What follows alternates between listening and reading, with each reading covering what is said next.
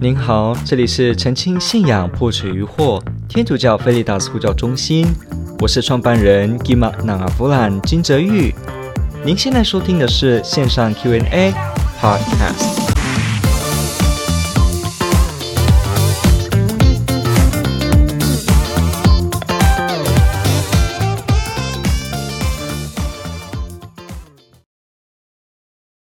OK，好，这边提到说，呃。大家没看清楚，从六十年代第二次梵蒂冈第二次大公会议，哈，梵蒂冈第二次大公会议就是一九六二年到一九六五年，好，那这个呢，第二次梵蒂冈大公会议就是天主教会的大公会议的最后，我们历史到今天为止的最后一场。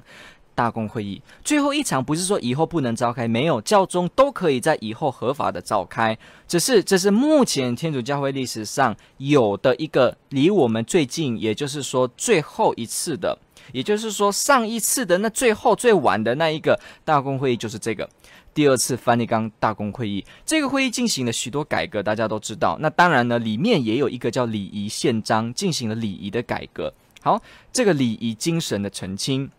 好，那我们来看一下题目，说在这个大公会之后呢，弥撒变得什么面目全非，间接导致了现代的礼仪弊端。教会对这方面有没有什么改善的措施或举动呢？为什么我们不和东正教的弟兄们一样，尽力完好地保留传统的弥撒礼仪，减少弊端呢？好，呃，其实这个问题问得非常好，里面也提到了许多呃比较细致的点，我们应该能够做探讨跟一些澄清。好。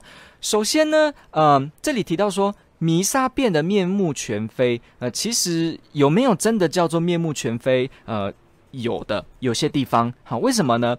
我们今天参加的这个弥撒，哈，熟悉的这个神父面对教友，然后我们大家一起应答，然后神父也说大声念这个经文。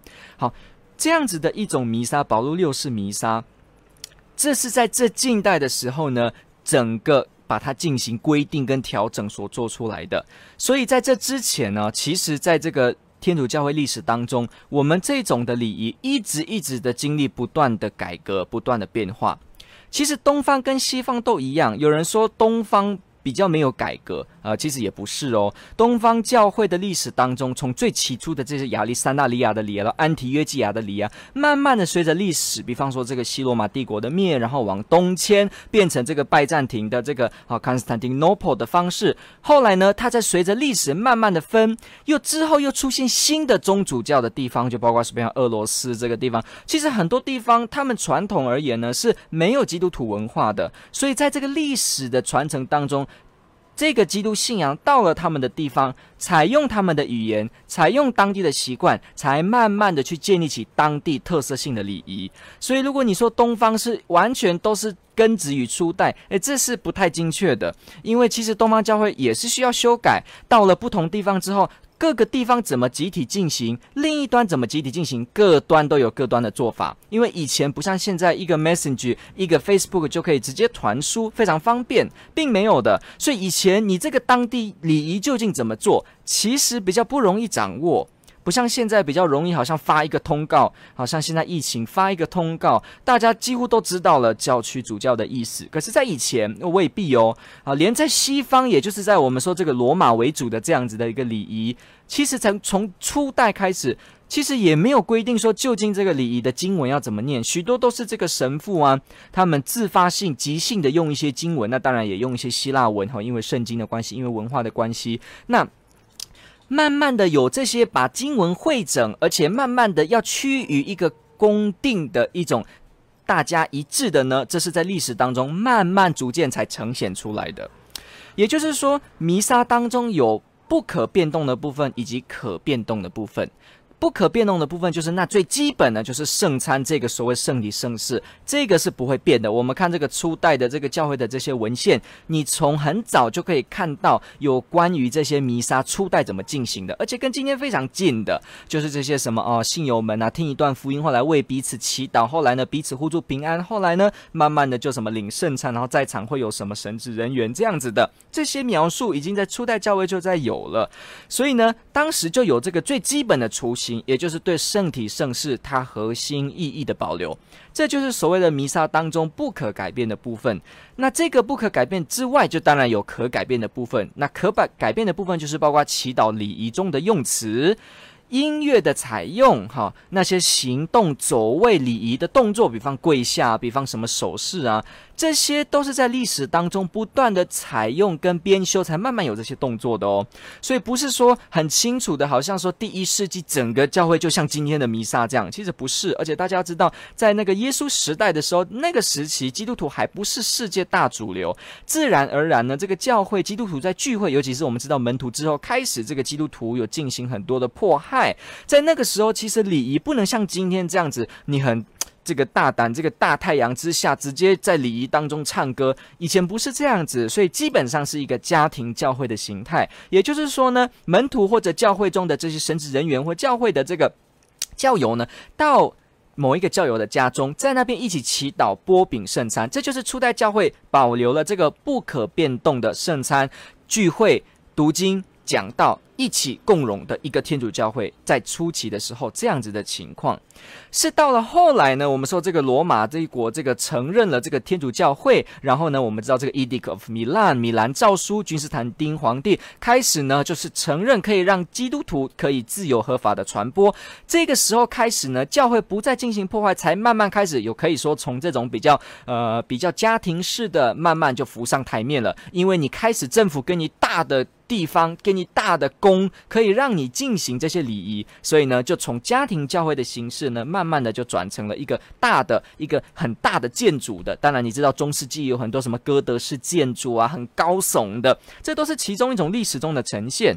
总之呢，在这个情况当中，你会看到，就是说这些礼仪啊，它因为历史的改变，它的庆祝方式也就有了调整。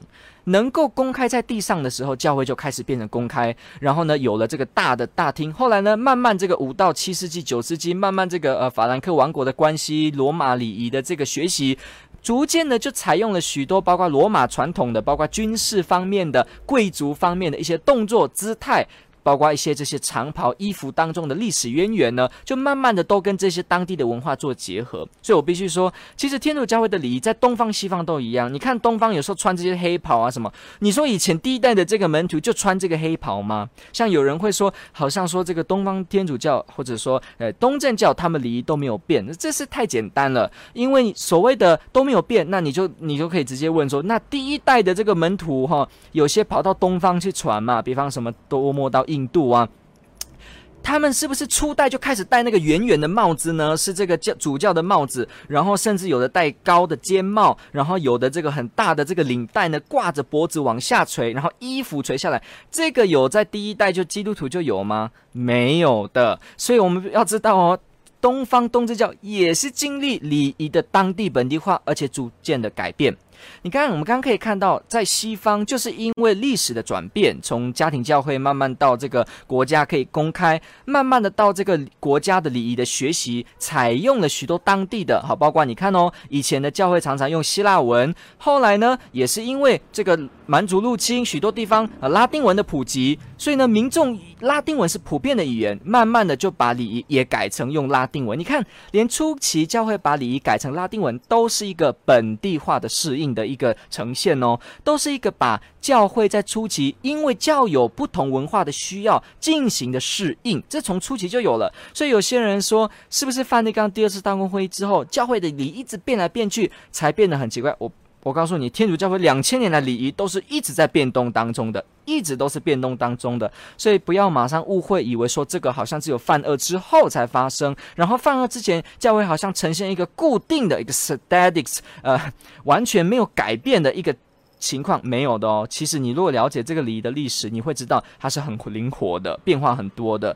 所以在初期说这个家庭教会转到地方，然后呢，采用不同的系统语言的这个慢慢的本地化变成拉丁文，经文的慢慢编定，有些教宗开始收集一些经文，收集一些圣歌，融入当地的音乐文化，才变成有这个西方的方式。也就是今天可能你会觉得什么梵二之前的弥撒，嗯，然后弥撒呢，神父是背对着教友，然后神父低声的念祷词，很神秘感，然后呢上香，然后好几个神职人员，教友们就望弥撒。哈，这个其实在西元。的这个第一个千年，就是一千年以上的时间呢，过去一千年以上的时间，慢慢的就已经在文化历史当中，慢慢的变成这个模式了。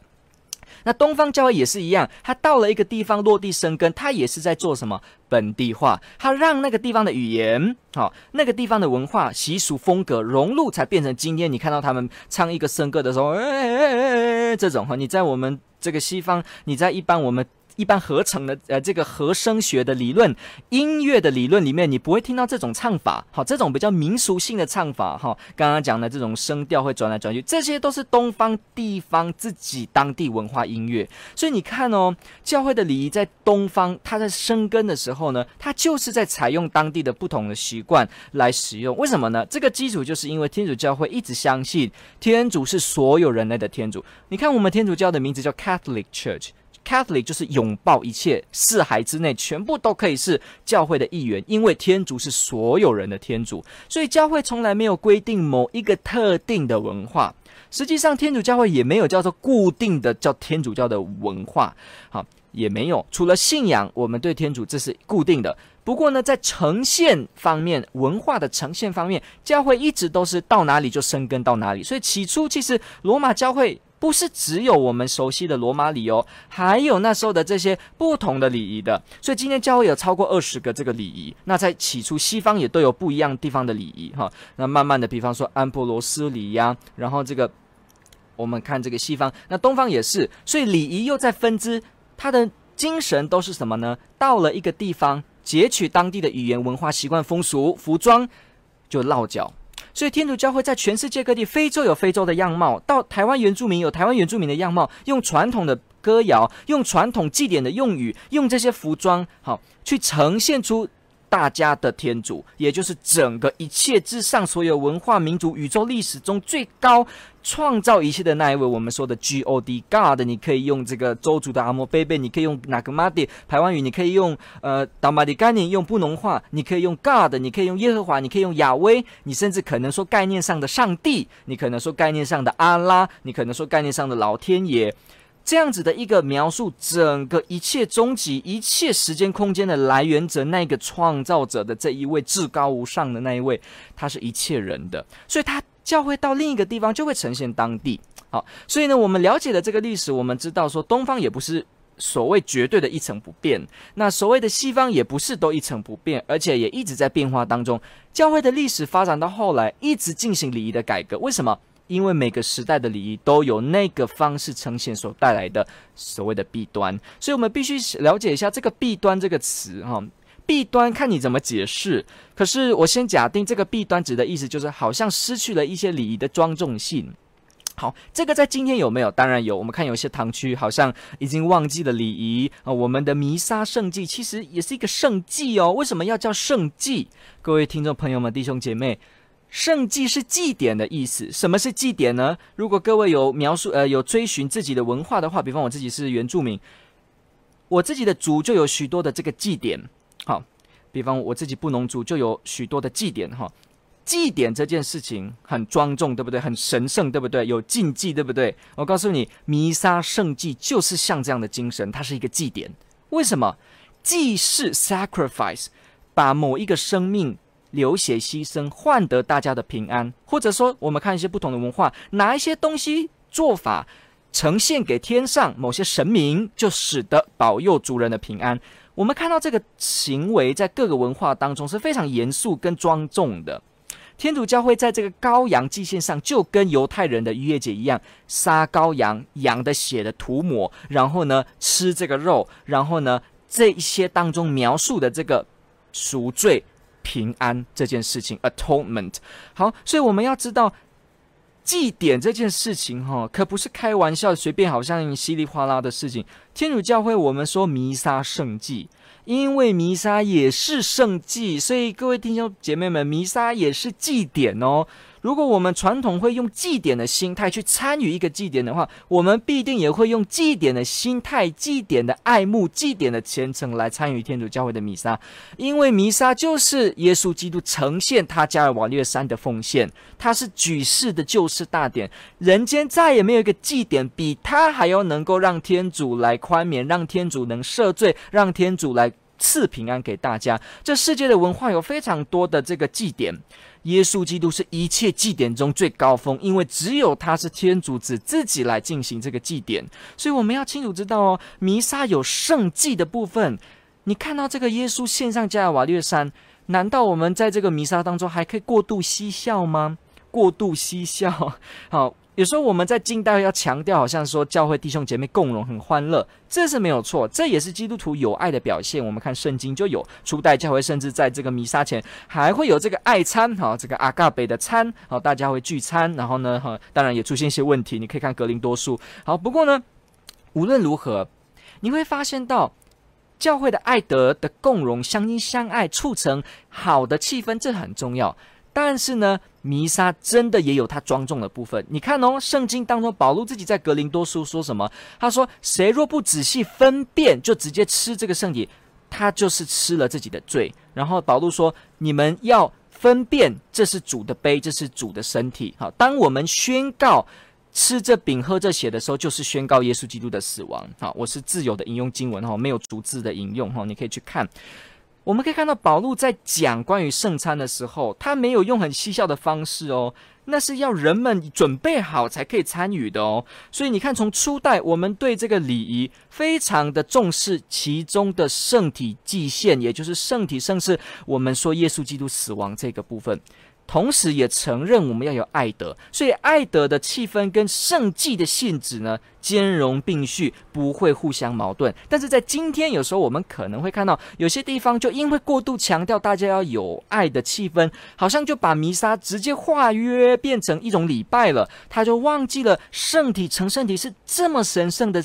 整个宇宙都撼动，在进行了一个大祭典，这是祭典呢。你看，为什么要穿长袍？为什么要穿祭衣？为什么服装要穿得端庄？为什么其中不要嬉笑？为什么在其中要树立好？这是祭典呢。我我跟弟兄姐妹说，我自己的传统文化里面，如果祭典很能够嬉笑，真的很夸张的哦。如果各听众朋友有些原住民，还是你有自己的文化背景，你想想看哦，你参加一个祭典哦，你很嬉笑、很随便，这是很奇特的事情哦。马上旁边的人会看你说你来做什么的。但是在今天，有时候我们教会内可能就忘记了性质有这个祭献的部分，所以我们就忘记了弥撒的这个庄严神圣，他这个举天痛动地的耶稣基督的祭献。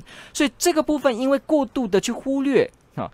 可能哈就变成了一些礼仪弊端啊，随便随便无所谓，庄重庄重不太不太注重哈，衣服随便穿等等的。那这个情况下就导致礼仪弊端没有错。可是你说这个是不是犯恶之后才造成的？不是，我告诉你，历史上一直各个地方都有不同时期的礼仪弊端。你说犯恶之前就没有礼仪弊端吗？也没有的哦。其实教会为什么会经历这么多礼仪改革？包括之啊这这几百年来这个不同的教宗不断的进行礼仪的这个，包括通谕进行的改革跟检讨。那犯一犯二，我们看到这个若望二十三，好等等的，哈不只是他。为什么教会会一直会进行这些礼仪运动跟改革呢？我告诉你。就是因为有碰到弊端才会进行的，所以你不要以为说在犯恶前好像都是很和谐的，比较 OK，比较传统，比较跟第一世纪一样。没有，你刚刚了解就知道了。连东方教会东正教自己的礼仪，也不是每一个都是第一世纪的样子的。没有的，他们的歌曲也在演变，他们的行动当然有些动作，他可能会说他会追溯到初代。但是那个过程怎么转折到这个教会啊？这也是经历时间、经历改革、经历变化的，而且由当地的主教来去进行这个所谓的最后的决定。所以你，呃，所以你就要知道，所谓犯恶且也不是一个固定式的方式，也没有叫做犯恶前的样子，通通都是初代教会的样子，未必的。你看，你说犯恶前的这种，大家穿着记忆罗马式的，然后呢，哈，可能这样子，呃，双手合十，低声的念经文，用拉丁文。这些都不是初代教会啊！初代教会怎么用拉丁文呢？第一代的门徒怎么用拉丁文呢？没有的。当然，那个罗马文化好。不过第一代这些门徒们，还有那时候怎么穿长袍礼服呢？怎么刺绣在上面呢？怎么会有这些戴手套呢？低声的念这些经文呢？是没有的，哈，是非常简单的。所以，如果说犯恶前任何一个时刻就直接等于是初代教会的话，这是误解礼仪本身，哈，是误解啊，因为其实不是。所以。呃，教会在这个时期中世纪其实也遇到很多弊端呢、比方说很多的教友参加弥撒哦，但是因为弥撒太神圣了，这个歌非常庄严，然后好像神父低声的念经文，教友就变成只有望弥撒在旁边看，他就不知道怎么参与，所以有些时候弥撒在进行，神父做神父的，教友就自己念玫瑰经，这种事有没有发生？有啊，那你说有？都那么惨吗？也不是，有很多教友是非常虔诚的，所以也不要就说中世纪好糟糕，所以教会的礼仪让教友就不爱天主，也未必的哦。很多教友是很热心的，有很多圣人出来的，所以请记得也不要误解。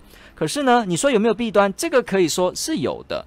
比方有些地方哈，越来越呈现出这种好像神父、神职人员跟教友的一个礼仪上面的区隔，慢慢的就变成什么呢？教友也不太领圣体了。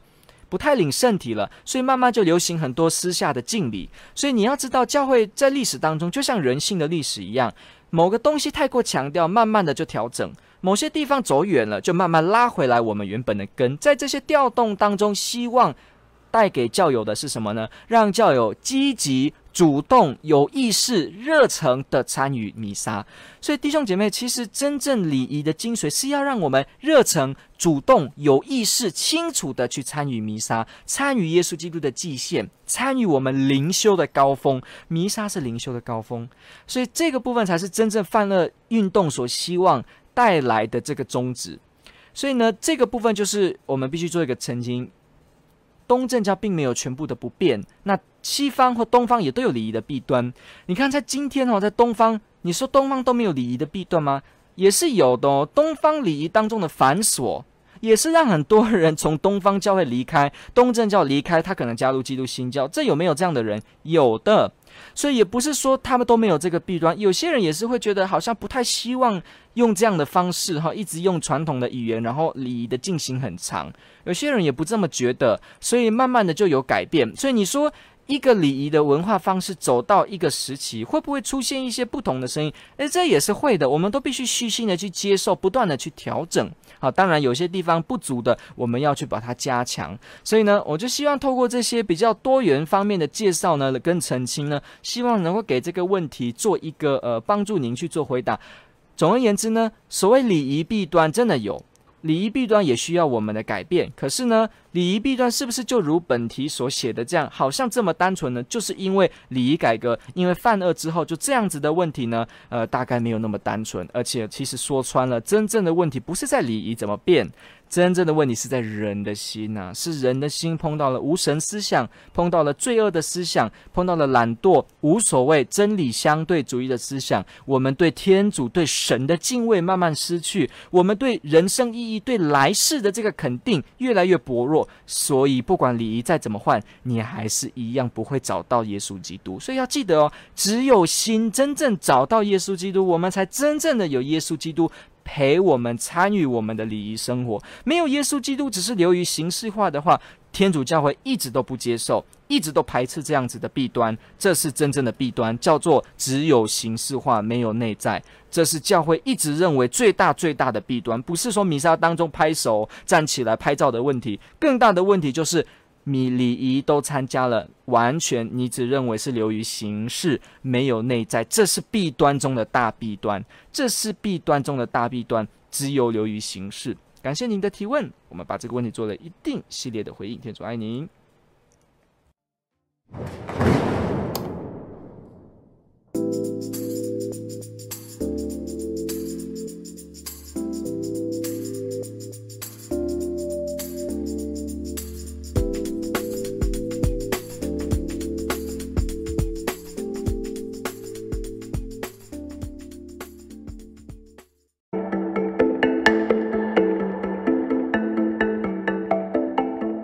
感谢您的收听。若您喜欢本系列节目，支持护教学与福传相关推广，欢迎来到我们的 FB 粉丝专业以及 YouTube 频道，点击订阅哦。也别忘了我们的 Podcast 频道的订阅哦。